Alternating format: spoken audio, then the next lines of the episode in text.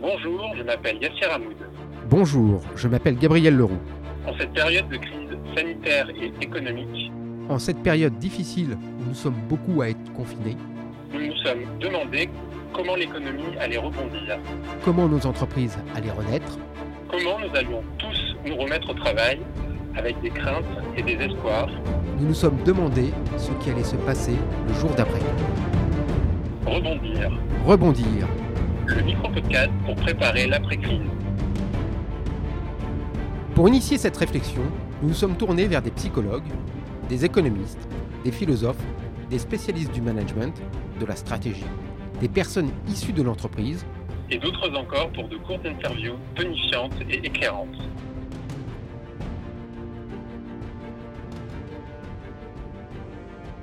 second numéro de Rebondir. Aujourd'hui, nous avons le plaisir de recevoir Christophe Hague, qui a accepté de répondre à nos questions. Christophe Hague est professeur en comportement organisationnel, une branche de la psychologie sociale, à l'EM Lyon. Il est également essayiste. Son dernier livre a pour titre La contagion émotionnelle et il intervient très souvent dans les médias. Bonjour Christophe, merci de nous accorder cet entretien. Dans quelques semaines, il y aura le déconfinement et la vie devra reprendre son cours, la vie des entreprises également. Euh, pour parler euh, de cette période d'après-confinement, quel est le premier mot qui vous vient à l'esprit? Prudence.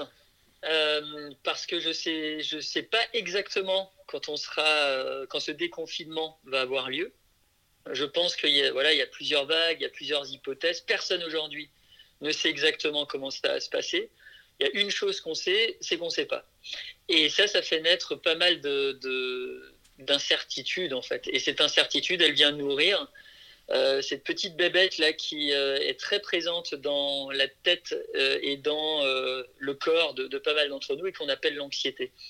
Donc on sait qu'il va falloir vivre avec ça et qu'il va peut-être falloir s'armer parce que la guerre que, que décrit Macron aujourd'hui c'est pas une c'est ni une guerre atomique c'est ni une guerre avec un ennemi visible c'est une guerre psychologique et, euh, et à nous de, nous préparer d'avoir les bonnes compétences mentales et ben justement pour euh, faire que cette anxiété ne prenne pas le dessus, ne nous paralyse pas, etc.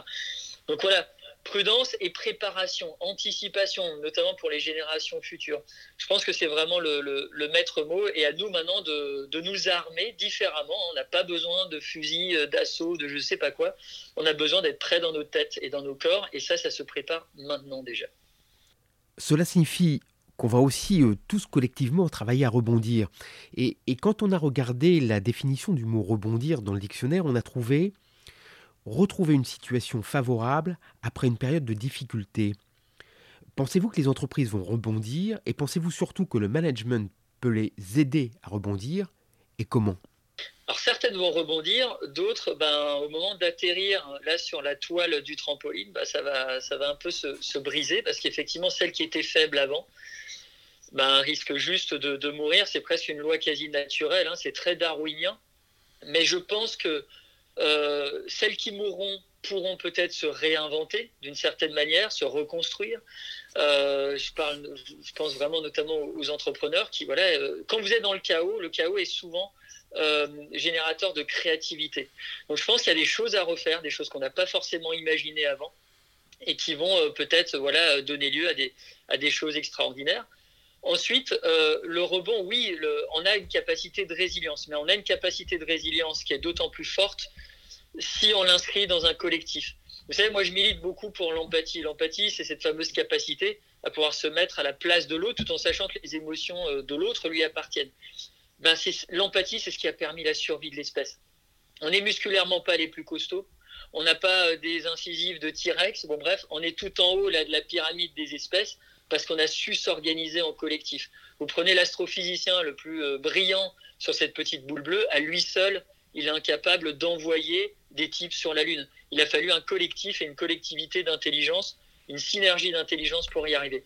Donc moi, je crois que le rebond, il se fera si derrière, les entreprises comprennent euh, qu'il faut embarquer tout le monde sur le même bateau, qu'il faut avoir un discours d'authenticité, il euh, faut faire part des difficultés. Et euh, derrière, il faut aussi peut-être un peu rassurer les gens. Euh, les gens, c'est Aujourd'hui, le salarié, il est, presque comme, comme un gamin qui est en train de regarder là-haut euh, sa figure d'autorité, euh, ses parents. Quoi. Et si les parents montrent trop de peur, trop de panique, euh, si derrière ils les imbibent de ça, bah, ça va pas le faire. Derrière, vous allez développer tout un tas de, choses peu heureuses, avec des gens qui seront peu motivés, qui seront voilà, un peu paralysés, qui resteront un peu dans leur précaré. Bon, bref. Donc là, je pense que voilà, faut vraiment un moment, c'est bas les masques, plus de plus penser l'organisation en top-down, quelque chose de très hiérarchique. Il faut la penser comme un organisme vivant qui là doit s'adapter pour survivre de manière très darwinienne. Et donc là, bah, toutes les petites cellules, elles doivent fonctionner ensemble. Et donc là, on va voir si, si les entreprises sont capables à un moment de faire péter quelques digues hiérarchiques et euh, derrière de, trouver cette dynamique collective. Certaines vont y arriver avec brio et c'est celles qui vont être leaders sur le marché, qui vont s'en sortir et qui seront devant. Vous parlez beaucoup d'émotions. Euh, et d'ailleurs, euh, votre dernier livre s'intitule La contagion émotionnelle. Et hum, dans la période euh, prochaine de déconfinement, il y aura sans doute beaucoup d'émotions euh, très différentes, des émotions négatives euh, liées à des peurs, liées aux angoisses, et qui se mélangeront forcément avec des émotions très positives, liées à la joie ou au plaisir même de se retrouver. comment, selon vous, ce mélange va se faire et quelles émotions vont être les plus contagieuses? Alors déjà, le, triste constat, c'est que les émotions généralement les plus avec des conséquences négatives ou les plus toxiques sont les plus contagieuses. Vous avez un psychologue célèbre qui disait la chose suivante, il disait le cerveau humain, il agit euh, sur les expériences négatives comme du velcro et sur les expériences négatives, sur les expériences positives comme du téflon. Bon, il a, il a tout dit.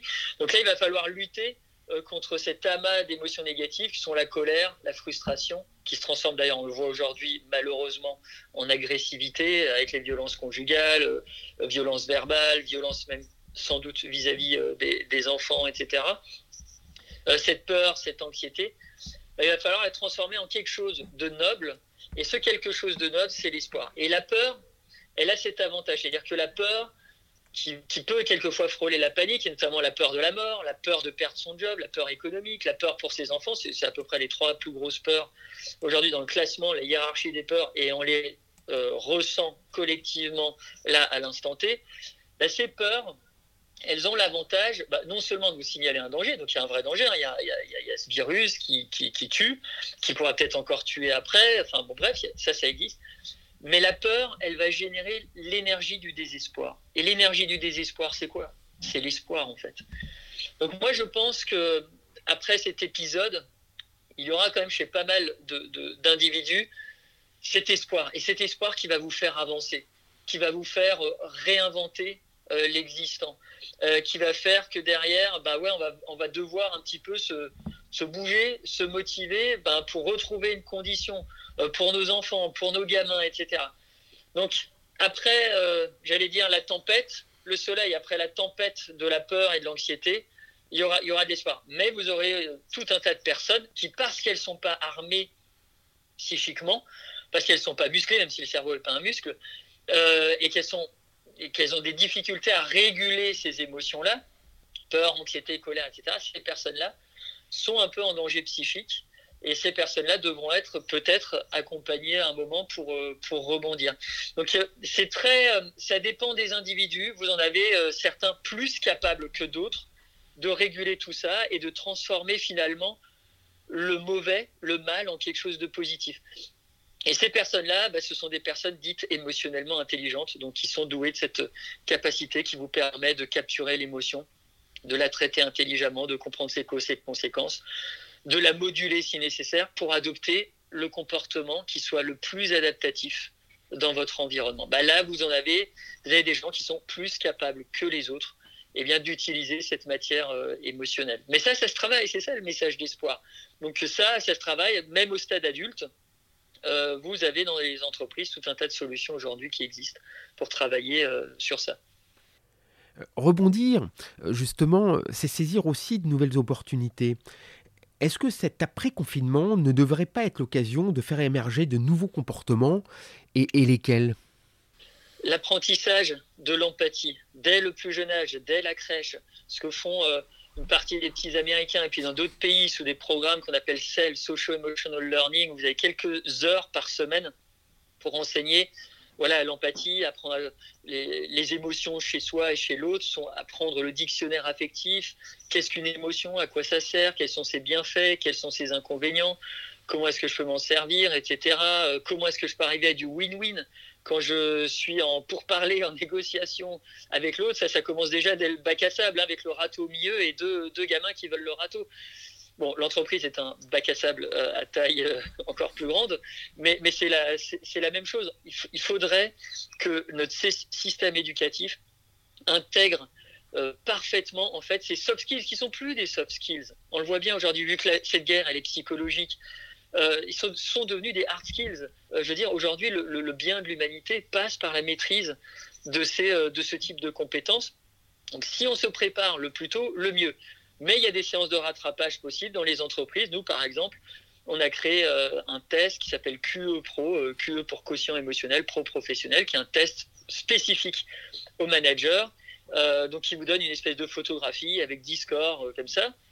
Et derrière, vous pouvez faire de l'accompagnement par rapport à cette photographie pour rendre cette photographie un peu plus animée et la transformer en, un film, le, le, film de votre vie professionnelle et privée. Ça, ça existe. On a d'autres initiatives. On a lancé Moodwork, euh, c'est une start-up qu'on a cofondée avec des anciens euh, de EM Lyon, des anciens étudiants qui, euh, qui marchent très bien et qu'on met d'ailleurs à disposition en ce moment aux EHPAD, aux hôpitaux, aux gendarmeries, aux bureaux de poste, enfin bon bref un peu partout et qui sont qui, vachement mobilisés et qui vous permettent de savoir quels sont vos facteurs à risque. Et vos facteurs de force face à des problématiques de bien-être et de mal-être. Donc je pense qu'aujourd'hui il faut un peu outiller les gens mais il faut l'outiller de manière intelligente, c'est-à-dire en leur donnant le pouvoir, en leur donnant ces outils, pas qu'il n'y ait pas de flicage, qu'il n'y ait pas forcément de reporting derrière, mais que les gens soient juste euh, voilà, capables d'utiliser un outil anonymisé et qui derrière les, entraîne, euh, les entraîne à tout ça. Donc à nouveau, il y a, on peut, on peut travailler là-dessus. Il faut qu'on travaille là-dessus parce que si on ne le fait pas, derrière, ça aura des répercussions sur votre santé psychique et votre euh, santé physique.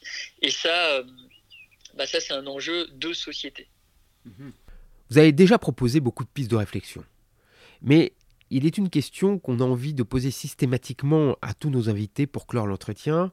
C'est quelles mesures mettriez-vous tout de suite en place après le confinement pour aider les entreprises à rebondir alors déjà, c'est euh, quand je vous parle d'empathie, c'est d'essayer de tout faire pour générer le dialogue entre les gens et le dialogue bienveillant. Et ça, je pense, c'est important, parce que l'empathie, à nouveau, hein, c'est ce fameux lien qui vous permet hein, de, créer ce collectif qui, euh, nous permettrait de, nous en sortir. Et ça peut passer par plein, plein, plein de choses. Mais déjà par une forme d'authenticité, par un dialogue libre, permis. Donc là, dans certaines entreprises encore constipées, avec des cultures extrêmement oppressantes, bah, va falloir un petit peu prendre du laxatif psychique là, pour que les gens euh, puissent ouvrir le robinet de la confidence organiser des groupes de débrief par rapport à ce que les gens ont vécu, même vis-à-vis du télétravail, qui est pour certains une expérimentation. Vous savez, quand vous, moi je bosse avec euh, des anciens négociateurs du RAID ou autres, eux, la solution, après chaque moment chaud où ça a bullé émotionnellement, où ils étaient, ils ont frôlé euh, des choses assez dangereuse et où émotionnellement c'était c'était costaud, bah il y a le débrief. Et le débrief il permet de, de parler comme ça à bâton rompu euh, sur sur des éléments, de se dire les choses, de dire ok bah là là j'avais des craintes, là, euh, mettre euh, en avant ce qui pourrait paraître être une faiblesse, etc. Et en faisant ça, vous recréez du lien. Donc je pense déjà verbaliser les choses et verbaliser les émotions que les gens ressentent on est dans un des pays où on a le plus de mal à mettre un mot sur ce qu'on ressent. Bah, autoriser les gens à mettre un mot là-dessus et dans leur équipe, etc., et à en parler, bah ça, ça peut déjà désamorcer plein de choses et ça vous permet juste de reconfigurer la dynamique de, l'équipe euh, à laquelle vous appartenez. Donc ça, je pense c'est important. Et après, je vous dis sérieusement, va falloir euh, équiper les gens. Et c'est pour ça que nous, on a créé, et c'est tout chaud, ça sort du micro-ondes, mais ça, ça demandait beaucoup de, RD euh, sur plusieurs années. Mais ces outils, qui sont des outils de test, d'accompagnement, de, développement, qui aujourd'hui sont, sont nécessaires pour savoir où est-ce qu'on se situe. Parce qu'il y a beaucoup de gens qui pensent être super bons là-dessus, et en fait, quand vous leur faites faire, quand vous leur faites passer un test de performance, d'intelligence émotionnelle ou autre, bah, ces gens-là ne sont pas si bons que ça, objectivement. Et donc derrière, bah, ça permet juste de mettre le doigt sur ce qu'il faut vraiment travailler bah, pour être un peu, plus costaud. Et vous savez, quand vous repeuplez à un moment les entreprises, moi je les appelle des Jedi émotionnels, des individus émotionnellement intelligents avec un quotient émotionnel très élevé, vous changez réellement si vous les mettez à des, postes clés dans la boîte, à des postes de visibilité, c'est pas forcément des postes hiérarchiques, mais euh, tous les, à des postes visibles, vous changez le climat émotionnel de votre boîte et vous pouvez changer la culture d'entreprise. Ces personnes-là attirent les autres, elles créent du bien autour d'elles, ce sont des agents contaminants positifs, hein, ce sont des émetteurs d'émotions bénéfiques qui vont servir le collectif. Donc moi, je suis pour qu'on repeuple les entreprises d'individus émotionnellement intelligents à des postes clés visibles, parce que s'ils sont visibles, leurs émotions le sont aussi. Et donc, on peut facilement, euh, lorsqu'on est autour d'eux, les attraper, ces émotions, s'en servir et, euh, et, vivre avec ça. Et, si, et, ces personnes-là sont pourvoyeurs d'émotions bénéfiques. Donc, par agrégation, ça aura un impact sur toute l'organisation. Donc, je pense qu'il est temps de, voilà, de, combattre un peu le côté obscur de la force émotionnelle et en, ayant un peu plus de Jedi porte-drapeau de, tout ça. Donc ça, c'est mon message. Et vous savez, ça demande finalement pas tant d'efforts que ça. Euh, je veux dire, dans, une boîte, alors ça dépend sa taille, mais quand vous euh, vous intégrez, euh, voilà, c'est une grosse structure entre 5 à 15 personnes de ce type avec un très haut niveau d'intelligence émotionnelle, bah vous verrez, vous verrez l'effet qui est assez spectaculaire. Et c'est pour ça que je mets tous vos auditeurs aujourd'hui face à leurs responsabilités émotionnelles. C'est-à-dire aujourd'hui, avant la crise, on était beaucoup, euh, avant Covid, on était beaucoup dans l'examen de conscience de notre empreinte carbone. Je pense que maintenant, on a à faire notre examen de conscience de notre empreinte émotionnelle. Quel type d'agent pathogène, d'un point de vue émotionnel, ai-je envie d'être? Est-ce que j'ai envie d'être un Jedi ou est-ce que j'ai envie d'être une enflure toxique Maintenant, il faut choisir son camp. Ce sera le mot de la fin de cet entretien. Euh, merci beaucoup Christophe. Merci Gabriel. Et à bientôt. Cette interview a été enregistrée par téléphone. Merci d'avoir écouté Rebondir, le podcast de l'après-crise. S'il vous a plu, laissez un commentaire 5 étoiles sur Apple Podcast. À bientôt pour un nouvel épisode avec un nouvel invité.